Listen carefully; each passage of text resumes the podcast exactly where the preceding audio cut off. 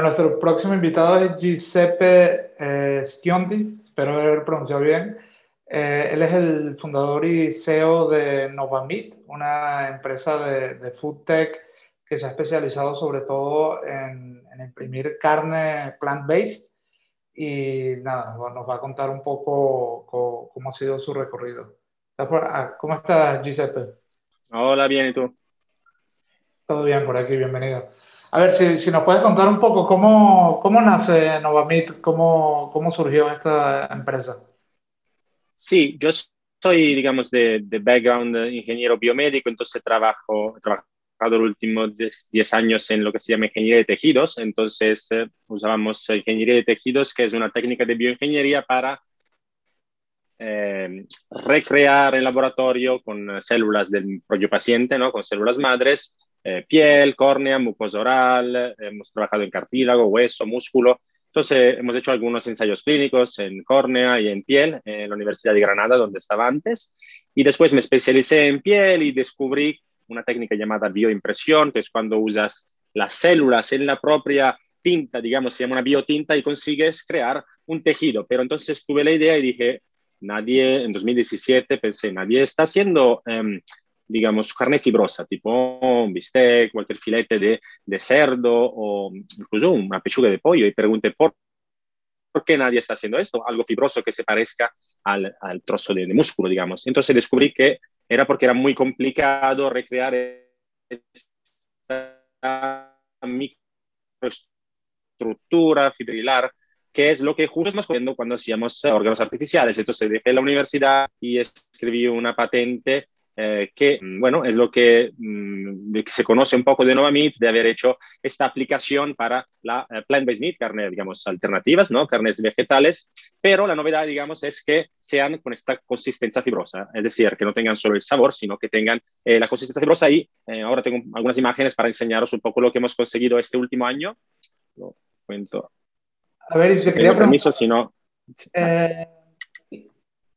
Quería saber también, eh, ¿habéis sido los primeros en imprimir carne o, hubo alguien antes de, vosotros? Eh, yo, digamos, fui el, soy considerado el inventor del primer bistec vegetal eh, en 3D. Entonces, esto en The Guardian también fue considerado el más realista del mundo. Yo el primero lo hice en 2017, pero el primero lo publiqué en 2018 porque estaba haciendo la patente, ¿no? Después, en últimos años ya lo, lo sacamos, el de considerado el más realista del mundo. Después hicimos el primer corte de cerdo fibroso del mundo. No hay ninguna empresa del mundo que hace un corte de cerdo fibroso, plant-based, digamos, uh, de ingredientes solo uh, de origen no animal. Y después este es el corte más grande del mundo de cell-based, con células. Entonces aquí donde está la novedad es que las células madre están en la tinta, ¿no? Esto se llama uh, técnicamente bioimpresión, es lo que permite juntar las células adiposas de adiposito, que significa células grasas, ¿no? Que da el sabor de, la grasa animal, pero cultivadas en laboratorio a través de biopsias, entonces sin necesidad de ningún animal, em, digamos, ningún animal muerto, está claro. Y entonces eh, el resto es completamente plant-based. Y después hemos hecho, bueno, este es, es, el trozo más grande del mundo de carne celular, que tenga células eh, de animal dentro. Después hemos hecho cortes como más avanzados, más jugosos, estos son los últimos. Y la novedad es que esto, por ejemplo, nuevo que acabamos de hacer, podemos hacer a una tonelada a la hora. Entonces, no solo lo podemos hacer con um, impresión 3D, sino que hemos conseguido ir más allá y, um, digamos, uh, hacer un escalado industrial. A ver, y me, la, la, que es plant-based, eh, a, a, base de qué, de qué vegetal, qué ingrediente estáis utilizando? Sí, todo lo nuestro es eh, o plant-based o cell-based o híbrido entre células eh, y plantas o de fermentados. Lo que es plant-based, la base de proteína es normalmente yellow pea protein, es decir, guisante amarillo, normalmente lo que usa Rocket o lo que usa Puris, lo que usa Beyond Meat, por decir. Beyond Meat es a base de guisante amarillo. Es una proteína muy funcional, eh, muy interesante, pero hemos conseguido hacerlo también con proteína de cáñamo, de arroz, de, de um, chickpea, o sea, de garbanzo, eh, y también eh, estamos estudiando otras. Mm. Y en cuanto a la maquinaria, eh, ¿simplemente habéis adaptado maquinaria que ya existía en el mundo médico o tuviste que, inventar máquinas nuevas? ¿Cómo fue ese proceso? Sí. En la máquina tenemos dos grados de máquina. La máquina industrial que hace una tonelada a la hora es gigante y es una adaptación de una máquina eh, de tipo alimentario. Y la máquina que es conocida, digamos, en la prensa es la máquina pequeña. Esta máquina es una máquina que antes era una bioimpresora, o sea, que yo usaba la misma para hacer órganos artificiales, la hemos adaptado, eh, customizado para que pueda utilizarse eh, con ingredientes de este tipo que son comestibles, obviamente, y aparte que son, eh, tienen esta capacidad de tener las microfibras, como habéis visto en alguna imagen, eh, que permiten que sea un corte fibroso, como cuando lo comes, que de verdad, em, digamos, sea como lo que... Hay una cosa interesante, es un mercado que se llama en inglés whole cut, de cortes enteros, ¿no? como los de los filetes que está un poco sin tocar, que nadie se ha metido ahí. Hay muy pocas startups en el sector que saben hacer esto. Está con Mycelium, como Miti, o como la empresa um, Atlas, que hace bacon. Después hay muy pocas más uh, que saben hacerlo, como Rival Foods de Wageningen University, que consigue hacer cortes fibrosos, o por ejemplo, uh, diría yo, otras que parece ser en Eslovenia que hace algo fibroso, que se llama uh, Juicy Marbles, pero eh, son muy pocas. Las cinco con técnicas y patentes diferentes que se han conseguido crear esa estructura fibrosa de un corte entero, eh, que puede ser de vacuno, de cerdo o de pollo, y tenemos prototipos también que estamos evaluando eh, los próximos pasos si tenemos intención de hacer otros cortes. Nosotros trabajamos con algunos colaboradores interesantes para, algunos son, por ejemplo, Disfrutar, Barcelona, número 5 del mundo, eh, y también trabajamos con eh, Santuari de Vic, que es un restaurante aquí en Cataluña de carnes exóticas, que trabaja con Wagyu. Em, esta noche en el Santuari vamos a lanzar por primera vez, van a poder por nadie, ahora lo he dicho vosotros, por primera vez. Mm. Y a ver, una cosa que te quería preguntar, hay mucha gente que le da miedo cuando escuchan eh, carne cultivada en laboratorio, cell-based, este tipo de temas. ¿Qué, ¿Qué le puedes decir a este público? Bueno, lo que puedo decir es el 100% de las hamburguesas, por ejemplo, según de la USDA, tienen de heces. Es decir, que lo que pasa es que los animales no hace falta decir si tiene estrógenos, si tiene antibióticos, si tiene trazas de heces. 100%, lo repito, el 100% de las muestras de hamburguesa, por ejemplo, de carne triturada de Estados Unidos, tienen trazas eh, de caca. Nadie quiere comer eso. Entonces, si uno consigue hacerlo con un sistema controlado, sin antibióticos, sin un sistema que sea limpio, pues la verdad que seguro que da menos miedo de algo que no puedes controlar. Si uno va aquí la zona de Lleida o va, eh, o va a la zona de Kansas, no se puede ni acercar a algunas zonas que huele fatal, porque hay zonas destruidas por los ácidos, por las heces, eh, por eh, todos los restos de la industria cárnica, y entonces nosotros intentamos ir más allá. Pensamos que es interesante hacer como una especie de demostración de algo de muy alta calidad. Primero, nosotros eh, pensamos que lo que, sea lo que sea cultivado en laboratorio es interesante solo si aporta funcionalidad. Entonces, nosotros hacemos nuestros test con los chefs y si de verdad aporta algo nuevo, lo proponemos primero los top chefs y vemos si tiene sentido. ¿De acuerdo? Nosotros no queremos hacer algo eh, muy complicado porque nos interese. Nosotros probamos, ¿eh? incorporar fermentados, incorporar cultivados. Eh, por ejemplo, nuestro equipo hemos conseguido hacer todo el proceso desde tener las células a incorporarla en el tejido final, digamos, en este comestible. Pero eh, lo interesante es cuando uno estudia, por ejemplo, ir más allá de una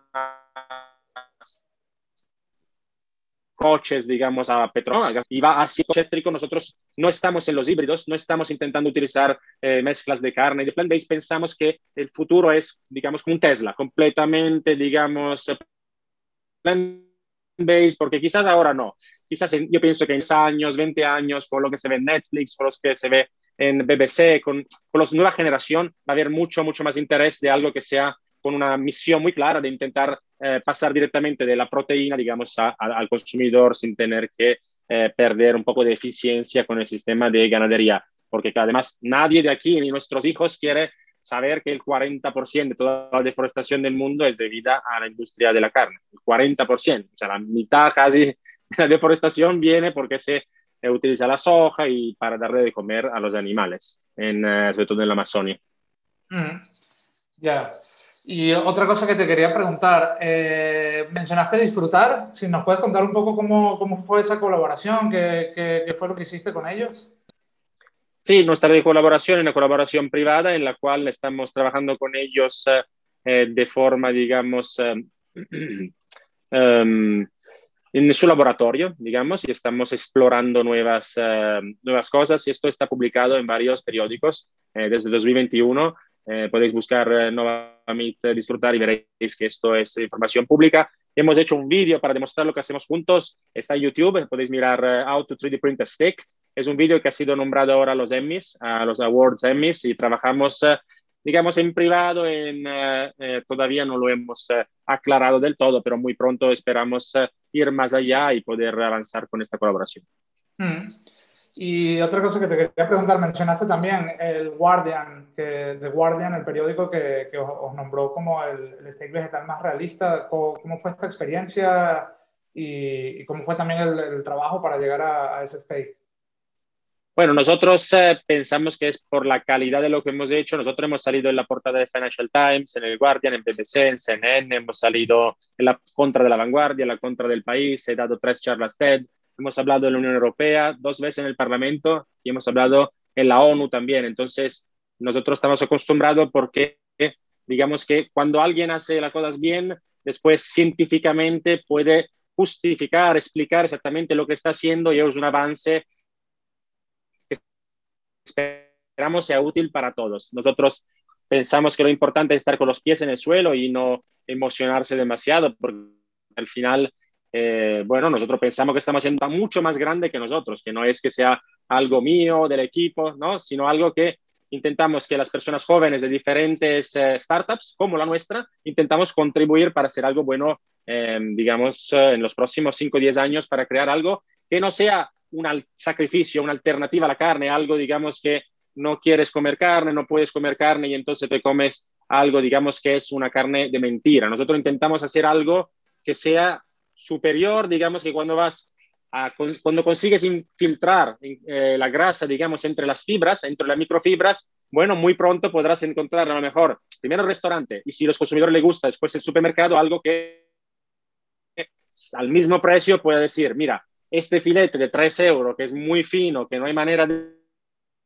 cocinarlo, yo el mismo precio puedo conseguir algo mejor sabor, desarrollar menos colesterol, etcétera, y bueno, si sabe mejor y eh, no tiene ninguna, yo estoy dispuesto también ingredientes porque eh, si tenéis después pregunta en el chat, eh, estamos muy contentos de contestar, pero lo importante es la calidad y por eso aquí tenemos la suerte en, el Mediterráneo de poder trabajar con ingredientes excelentes.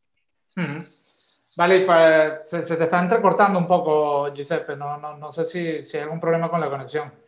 Em, te quería preguntar también, eh, bueno, de, cara al futuro, que por un lado, que, ¿cómo ves tú el futuro de, de la impresión 3D o de, la, de, las carnes que ya no vienen de una vaca? Y, y por otro lado, de, de, tu empresa, de Novamit, que que veis de cara a los próximos 5 o 10 años? Bueno, nosotros hoy lanzamos por primera vez en un restaurante nuestra carne alternativa impresa en 3D. Eh, eh, después, en seis meses, tendremos escalado, digamos, probablemente con una teora en el mercado plant-based. Y después eh, podremos encontrar, hacer pruebas en food service, primero eh, más allá de nuestros restaurantes colaboradores, eh, probar en un restaurante vegetariano, un restaurante vegano,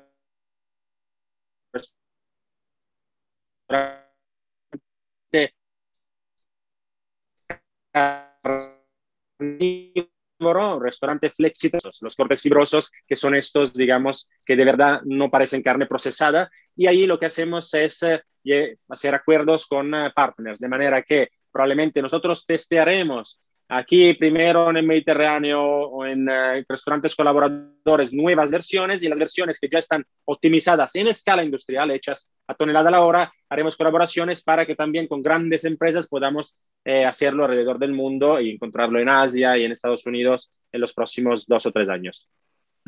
y, y, tema, probar otro tipo de, de carnes, un poco como lo que nos contaba Pachi, de igual eh, ahora se está, se, se está viendo también tema de eh, temas marinos, gambas, pescados, todo, todo sí. esto? Bueno, nosotros tenemos eh, mucho focus sobre lo que es eh, nuestros primeros productos y de, dentro de la startup, en el laboratorio, trabajamos en mm, cosas confidenciales que son nuevos, digamos, prototipos, que si los chefs dicen, este nos parece cordero, este nos parece em, pavo y esto nos parece algo, por ejemplo, para pescado, marisco, cuando tenga algo de sentido y cuando sea muy bueno lo, lo, probaremos con los consumidores. Pero primero lo probamos en el laboratorio, lo probamos con los superchefs y si pasa a nosotros y pasa a los superchefs, después lo probamos con un grupo muy restringido de consumidores, ¿no? Y si funciona, entonces muy pronto lanzaremos una novedad, eh, digamos, en nuestras redes. Entonces, si queréis seguir Novamit, tenemos bastante cosas en los próximos meses. Ahora estamos muy centrados en lo que se llama el escalado y lo que pienso es que la impresión 3D va a ser parte fundamental, ¿no? Como la charla es de impresión 3D, es muy interesante porque tiene la ventaja de darnos mucha customización. Nosotros cada día tenemos uh, posibilidad de probar decenas de formulaciones, mientras con las máquinas grandes tienes que probar con 100 kilos y después si no funciona bien tienes que limpiar la máquina y pierdes medio día, mientras con las máquinas pequeñas tenemos la capacidad de hacer una especie de, uh, diría yo, machine learning, de manera que con, controlamos los parámetros y más uh, temprano que con máquinas grandes nos damos cuenta de lo que podemos cambiar y lo que no. Y mm, quién sabe, en el futuro podamos encontrar también nuestras máquinas pequeñas, probablemente más en tema food service y no tanto a nivel industrial, digamos. Oye, súper interesante todo. ¿eh? Eh, bueno, nada, se, nos ha acabado el tiempo ya y, quería sobre todo darte las gracias por haber compartido todo esto con nosotros y estamos muy ansiosos de, ver todos estos próximos desarrollos que nos cuentan. Gracias.